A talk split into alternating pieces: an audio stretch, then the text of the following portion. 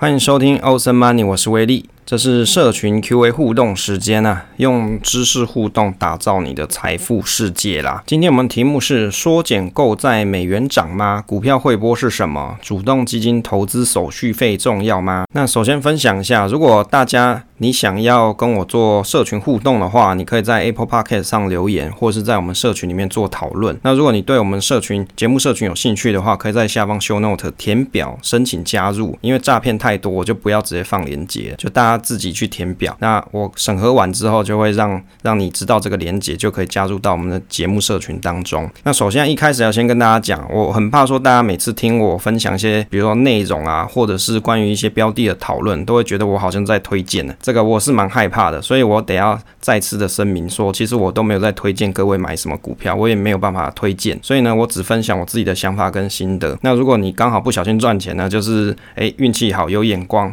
那投资就是非常。的老道哦，有经验这样。那如果赔钱也不要找我哈，因为我没有推荐给大家购买。好，接着呢，我们来开始分享这一次的 Q&A 社群互动啊。第一个朋友呢是魅零六，那这个朋友呢，他对 Excel 非常有兴趣，那也有跟我问了一些 Excel 的问问题啊。他有这次有问到说，他想要自学 Excel，看看有没有什么书可以分享一下。那我也在这个 Q&A 社群互动时间跟大家分享一下有哪些书籍我曾经是有阅读过的，那我觉得也不错的书，那给大家做参考。我自己觉得啊，Excel 学习的书，因为我都是偏投资类型的，也就是我学这个东西，我是要拿来做投资使用，那或者是我可以写一些小工具，帮助辅助我做一些投资的分析，所以我看的东西都会比较偏向这里。那第一本呢，我分享是这个 Excel VBA 实战技巧，是金融数据跟网络爬虫相关的。那因为我们在做分析的时候，有很多时候会需要爬资料。那这个爬资料过程呢，那这本书里面有很多的范例可以介绍给你。但是呢，要记得就是这些范例都是有时效性的，也就是说，你看书上面介绍东西有很多，现在其实你用它的范例已经抓不到东西了。所以呢，看书这个东西就是去获得它的观念，跟它告诉你整个过程跟流程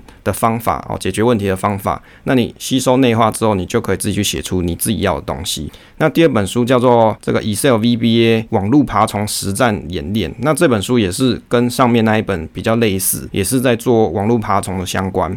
再来这一本呢是比较硬核一点，它叫证券投资分析，是使用 Excel 实作。这本书是有一个大学老师他所写的，那这里面内容是他研究生帮忙整理出来的哦。就是这本书可能他也要分一些版税给他的学生啊，研究生。那如果我觉得你想要学一些比较很硬核的，就是金融分析的理论啊，跟分析方式，那这本书就很不错。但是它的难度 level 是比较高的哦。那接着是比较简单的一本 Excel 的教学书，就是真的很简单的，就是 Excel VB 基础必修课，Excel VBA 基础必修课。它呢副标题是讲商管群最佳城市设计训练。那就是在介绍一些很基本的一些 V VBA 的一些内容，让你可以去了解到底要怎么去开始写你第一个程式。再来呢，就是人人可以做到的网络资料整理书这一本书，那它其实也是跟爬虫相关的啊，所以大家可能会发发现说，我介绍书其实大部分都跟网络爬虫相关的，就是爬一些比如说股价啊、报价啊、股息、股利资讯嘛。那如果你有使用过我的这个存股配置表的话，就是存股配息表的话，那你就会知道这个软体就是这样子开发而来的。第二个朋友呢是旺旺哦，应该是这样念吧，W O N W O N。哦，他有提到说，诶，是不是最近美元要往过去的三十元前进啊？就是因为最近不是要缩减购债吗？可能还会升息啊。他的疑问就是说，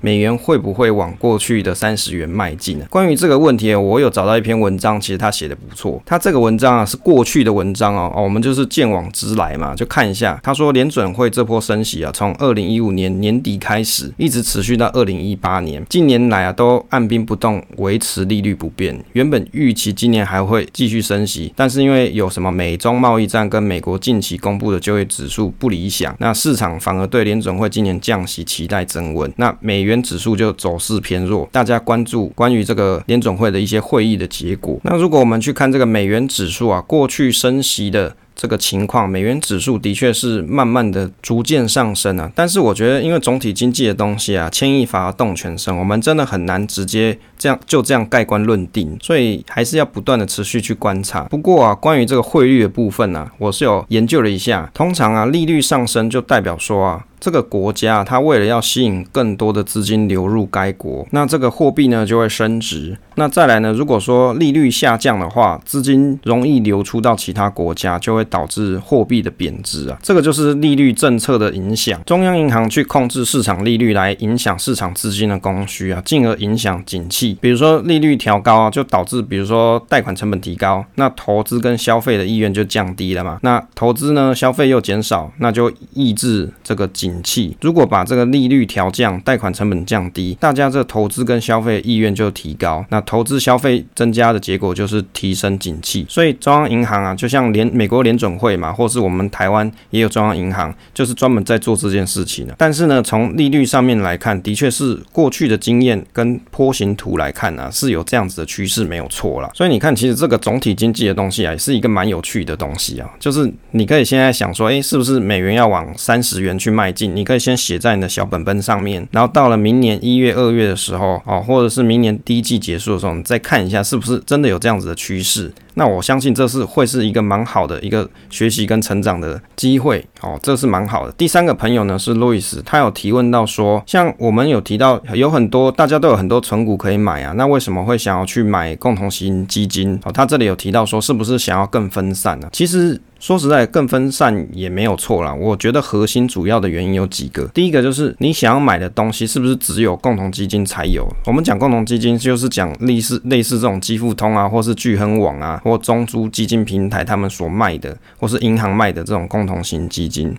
好，第一个就是你是不是有某些东西你想买，那就只有这些地方才有卖。第二个就是你可能会想要试试看有没有机会有超额报酬，也就是说你可以打赢在这个地区的市场大盘的绩效。好，这个东西就是一个比较结果啦。例如说你你买，比如说关于像全球的相关的这种市场基金，那它是主动操作的，那你就可以跟例如说像 VT 去做比较。那如果你买台湾的，你就可以跟台湾的做比较这样。不过我自己是觉得有时候如果你想要做一些些主动投资的这种共同型基金呢、啊，你是可以拿一些小部位的资金去做投资看看，例如说投资部位的五 percent 给主动型基金去跑跑看。但是像这种共同型基金，它的缺点就是你可能看不懂它怎么操作，就很像是黑盒子一样，不像是 ETF 有明确一些筛选的公式可以参考。像我去观察像安联大坝绩效啊，这个比起台股的绩效 ETF 啊，台股零零五零的绩效来得好得多啊，我就觉得他们是不是找了一堆天才在那边控盘？当然，这个经理人他们有换人，但是团队怎样整个策略跟逻辑没有改变，所以绩效的表现还是相当不错。那我也去看了安联大坝它里面的持有成分股哦，它有十 percent 还是买航运啊？就最近不是有一张网络的图很有趣，就一个小朋友，就他那个衣服上面有一个牌子，就是航运股嘛，航运三雄，然后股价往下跌这种图片。那但是在安联大坝里面，它还持有了十 percent 的航运股，大家都之前还在讨论说零零五六里面有这种航运股不太好，可是你看人家安联大坝，它里面还持有十 percent 呢，这是不是很奇怪啊？大家是可以去思考一下。第四个朋友是红茶，他有提问到说，像这种主动型基金里面的手续费啊，是不是一个重点啊？那他有想过这个问题啊？我自己是觉得，如果你去看 PTT 的基金版啊，里面会有很多人跟你说，如果主动型基金它报酬绩效很不错的话，打赢大盘的话，事实上贵一点点手续费他们是可以接受的哦。所以你看，投资其实这种讨论东西啊是非常多元性的。有的人就会很很坚持说，我一定要手续费超低，好，一定要低，最好是零。哎，不是不是这样子玩吧？这些人他也是要吃饭要生存，他们开这个银行或投信，他们卖这些基金，他们也要生存嘛。你怎么都会想说他们都是给你零元，然后你这样最好？其实不是这个样子的。重点还是在于说，你持有这档标的。啊，他给你的报酬是不是足以让你满足嘛？愿不愿意去付出这样子的手续费，这个才是重点嘛。所以对我来说啊，我会觉得，假设主动型基金它给的报酬啊是很不错的，那我是会考虑拿一小部分去试试看，去体验一下，看看这样是不是可以在。自己的投资组合里面啊，多增加一些绩效啦。哈，这是一点点的小想法。反正我也没有什么特殊信仰，我觉得报酬率啊跟安心程度上面啊，就是你对持有部位的资产这种安心程度上面取得一个 balance，这样就好了。第五个朋友是月月鸟，他有问到说啊，大家这样还需要自提劳退六 percent 吗？就是我们前几期内容有一直在跟大家讲这个，我是有跟他讲，他可以再听一下节目啦。好，但是我不知道他会不会听。就我的想法是说，劳退自提六 percent 啊，我是不太想。这样子的，我宁可把这六 percent 啊拿去买一些 ETF 啊，或者是买一些股票，我还蛮有自信，一定可以打赢他那个两 percent 定存利息的。好，这 这是我个人的想法。如果你不会投资的人，当然你拿去劳退自提是不错啦，或者是你是属于所得税比较高的人，你想要节税的话，那当然可以拿去啊。因为我做了研究之后，我发现劳退基金的弊案实在是太多，那他们经营的绩效在今年好像看起来还不错，可是未来长期是怎么样，我不晓得。至少弊案这件事情是我蛮 care 的一件事情，所以六 percent 目前我是没有这样做。那我宁愿把这笔钱啊，即使是我自己投资，那我有。我即使赔掉了，我也心甘情愿。但是把钱给人家赔，我我是有所不甘了哈，死不瞑目之类。第六个朋友是小鱼啊，我们社群里面的小鱼大大，他有提到这个零零六九二啊，富邦公司治理 ETF 这一次配息蛮多的，就是配息呢，第一次配息是零点一七啊，第二次是近期是一点七九八，加起来就是一点九六八元，配息大概就有五 percent 左右，相当不错。关于他这个问题啊，我也去看了一下，诶，不晓得为什么。零零六九二这一次配息原因这么多，我跟朋友大概有讨论一下，因为近期推出这种高息的 ETF 还蛮多的，像去年有零零八七八嘛，那今年可能还有一些新的 ETF，那慢慢的推出这种高息的状况，我在想说，我跟朋友讨论了，会不会不会是因为基金管理人他们会认为说，希望吸引更多的人来购买零零六九二，所以想把这股息提升一些。那对我来说，我买零零六九二，我并没有指望它的股息啦，我只是希望。它可以成长高一点哦，那它股息可以放在里面滚没有关系。那关于这个东西，我朋友就很担心，他就说哦，这个零零六九二啊，要股息变多，他可能要扣二代健保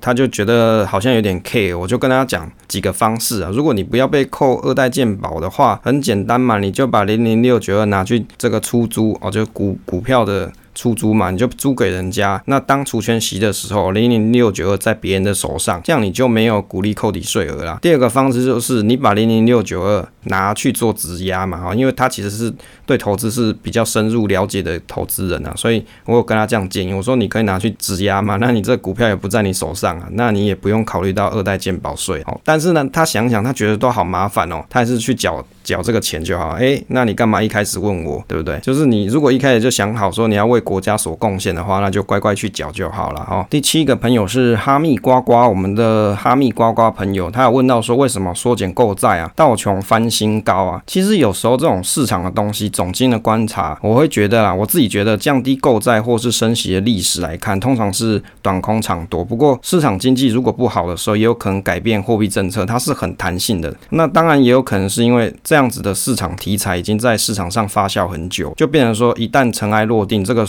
缩减购债的时程已经出来了，那市场上的人就会放下一颗沉重的心呢，就想说啊，这件事情应该妥当了吧？好，大概就是局势就是这样了嘛。反而他还愿意去投资，这是有可能。当然，这都是事后解读啊。那对于我们一般投资人来说，其实我们真的也没办法去猜它到底会涨或是跌。你你能做就是把你的资产部位的平衡做好，好让你可以安心睡觉，样就可以。第八个朋友是艾伦，他有提到关于股票汇拨的一些小问题啊。就是他不太知道股票汇拨是什么，然后也没有去做过这件事情。其实股票汇拨啊，它是指说把库存的股票从你原本的，比如说 A 银行，然后呢转移到 B 银行的户头里面。那做股票汇拨有什么动机哦？通常会有几个原因呐。第一个就是你会考虑到原本。这一个券商的服务不太好，或是手续费折扣不好，那你就想跳槽嘛？就像大家用手机就想 NP 一下，有没有？看看有没有更好的手续费或优惠嘛？这是人之常情的。第二个就是你本来的券商它没有借券的服务，或是双向借券，或是信托借券，或是借券的手续费成本太高，你都有可能想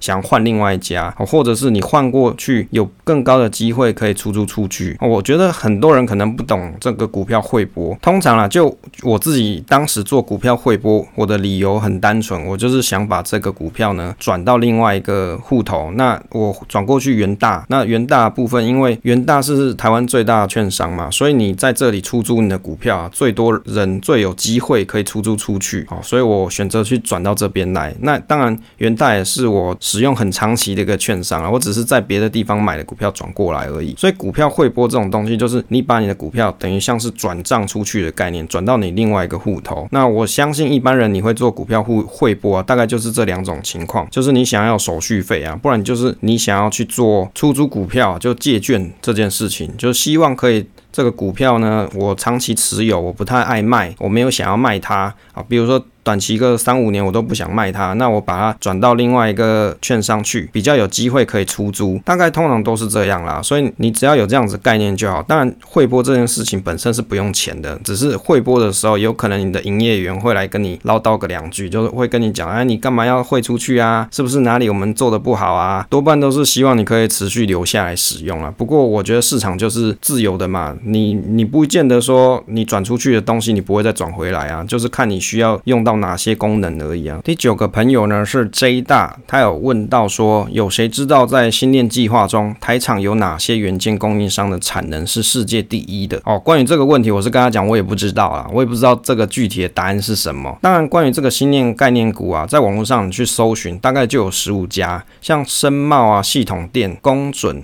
亚威还有台阳、金宝、启基，这个我们在五 G 的时候就有跟大家分享过，就五 G 的研究那个那时代的这个节目就有分享过，还有国巨啊、金策、台光电、稳懋啊、稳懋半导体，还有升达科，升达科也是之前有介绍过，还有华通、联发科、同心电。其实你看来看去啊，在台股的供应链里面，你跟这个五 G 有相关的东西，通常也可能会跟这种比如说 Starlink 相关啦，就蛮接近的。就是 overlap 的还蛮多，差别可能在于说它里面还有列到一些板厂啊，也许就是关于这这方面题材，它有需要特殊的板材的板厂。那我的想法是说啊，如果你要去研究这种很细节短期的产业产业供应链的库存呐，或者是它的供应链的状况，你可能要去买一些研究报告来看呢，会比较实在。因为我们一般上班族、小散户，说实在也真的没有那么多时间去收集这么多资料，更何况那些报告，它可能甚至是由就做报告的公司，他还会打电话去问对方公司，或甚至去参观他们的工厂之类，去整理出来的详细内容。那如果你有心要做这一方面的产业研究的话，应该要去搜寻相关付费的内容，可能会比较有收获。那如果你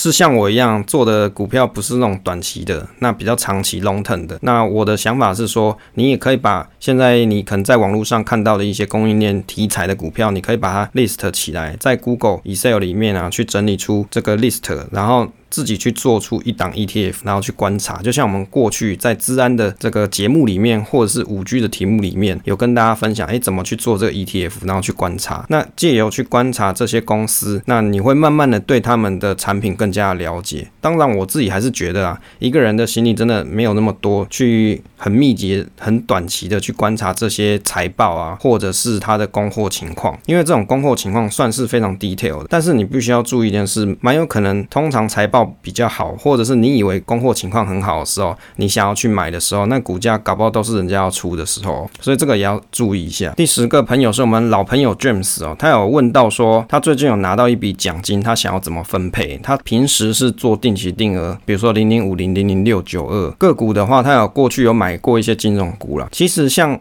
这种突然有一笔钱，我要怎么分配问题啊？我记得我们在节目上有讨论过很多次。如果是我的话，我顶多就是把这笔钱拿来做现有的资资产配置的扩大而已。就比如说我本来买了 A 比 A 股票、B 股票、C 股票，我就只是把部位变大而已，就一比例部位变大，这样就好啦。或者你真的很想有某一档标的是新的。你想要去买哦，你曾经没买过，那我觉得你把这个钱呢，做定期定额的方式，慢慢的做扣款，然后后去观察一下新的标的。给你自己的投资体验跟感受是怎么样？就投资你必须要有体验，你才会有经验，你才会有感受，才知道这一档东西适不适合你。这个东西哦，其实你用看过去历史数据啊，跟你自己实际上持有那个心情是不一样。先用小钱的方式慢慢建立起你的投资组合，接着在未来你有奖金了，你有其他收入的情况底下，把你的这个组合慢慢的扩大，就像滚雪球一样，有没有？就慢慢的扩大。那这样子你的投资配置就是最适合你这个人，而且。且你持有最安心的状况。好，那大概就是这样子啦。所以有一笔钱到底要怎么怎么去规划，多半我给的建议都会是这个样子。好啦，因为时间的关系啊，这一次的 Q&A 社群互动就到这边啦。如果大家想跟我互动的话，记得到社群里面或是在 Apple Podcast 上面留言。那我会 Apple Podcast 我会一阵子看一次。那社群留言大概是每个礼拜都会看。